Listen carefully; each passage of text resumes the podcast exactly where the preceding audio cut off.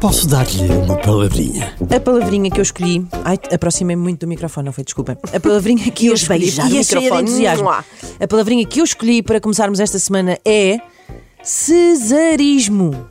Agora pergunto: será que será o cesarismo uma corrente da medicina que eh, é adepta só, de fazer só cesarianas, por exemplo? Há outra só Césares. por exemplo, também podia ser assim um, um movimento que terá levado na década de 90 a que muitos bebés se chamassem César, Ah, ali à volta de 93, 94.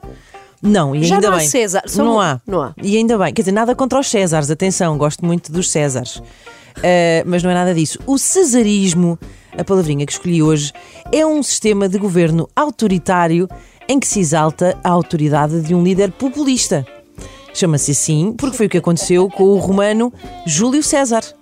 Foi por causa disso. Já agora ficam a saber que as cesarianas hum, também encontram aqui alguma razão de ser, porque a cesariana deve o seu nome há também à palavra em latim eh, caedere, que significa eh, cortar ou corte.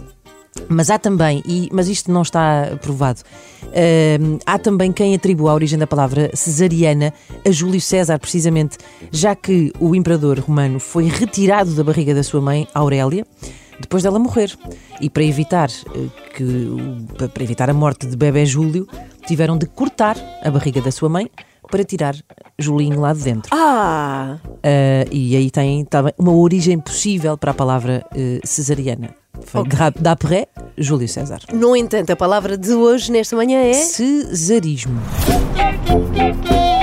Posso dar-lhe uma palavrinha?